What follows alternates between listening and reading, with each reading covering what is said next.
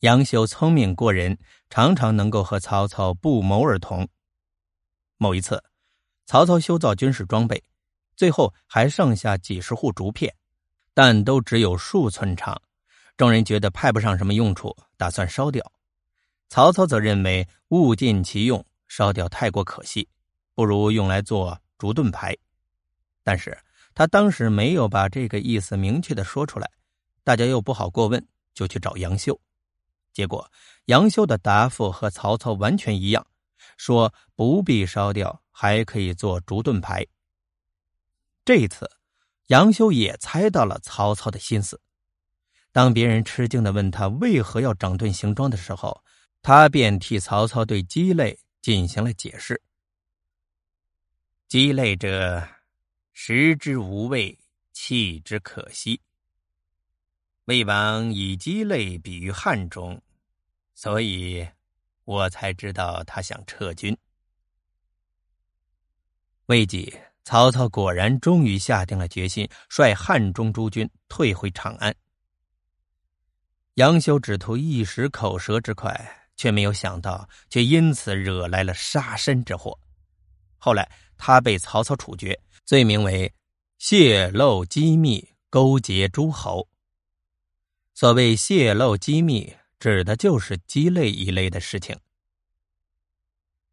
曹操的幕府智囊云集，脑子灵活，而且喜欢自作聪明、多嘴多舌的，并不止杨修一个。如果仅为此就杀掉杨修，以曹操的气量和格局而言，尚不至于如此小气。曹操要杀杨修，而且必须要杀掉杨修的真正原因，还是杨修参与了曹氏兄弟的争死，为曹操所难容。在曹丕和曹植争死期间，曹丕曾经把身在外地的亲信吴质装在了废炉中，用车拉回。以便与其谋划如何对付曹植，恰好曹植一方知道了杨修是站在曹植一边的，于是杨修就立即报告给了曹操，但曹操没来得及当场检查，事情就过去了。因为杨修的指认，曹丕一方差一点阴沟里翻船，自是恨之入骨。几天之后，曹丕听了吴质教他的办法，又用车装废路入城。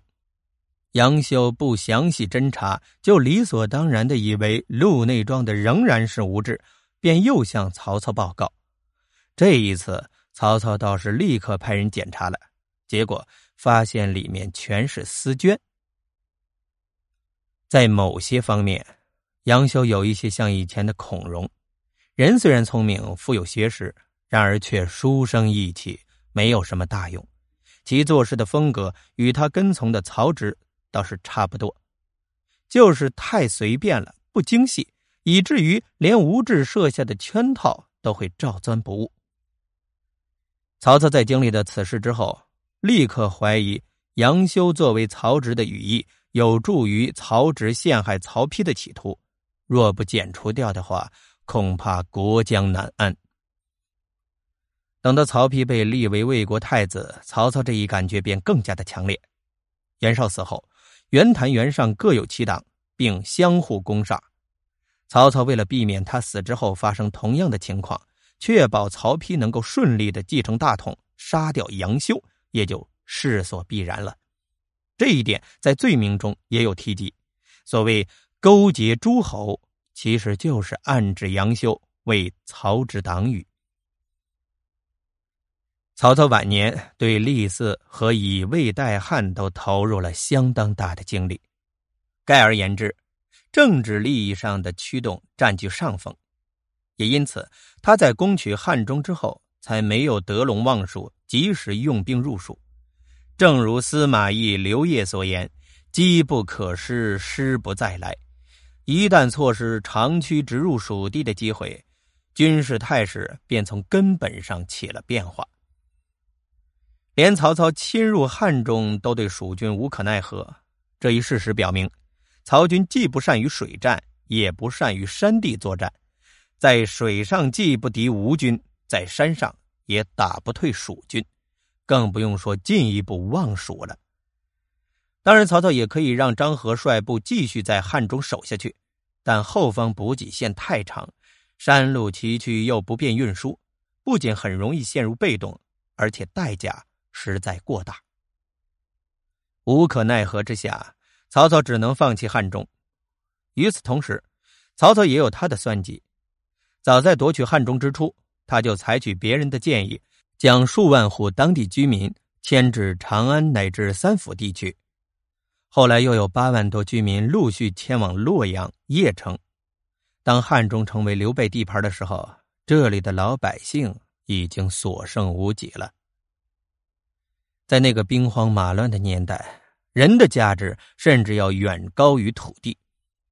曹操在无力控制地盘的情况之下，便留下地盘，带走了那里的居民。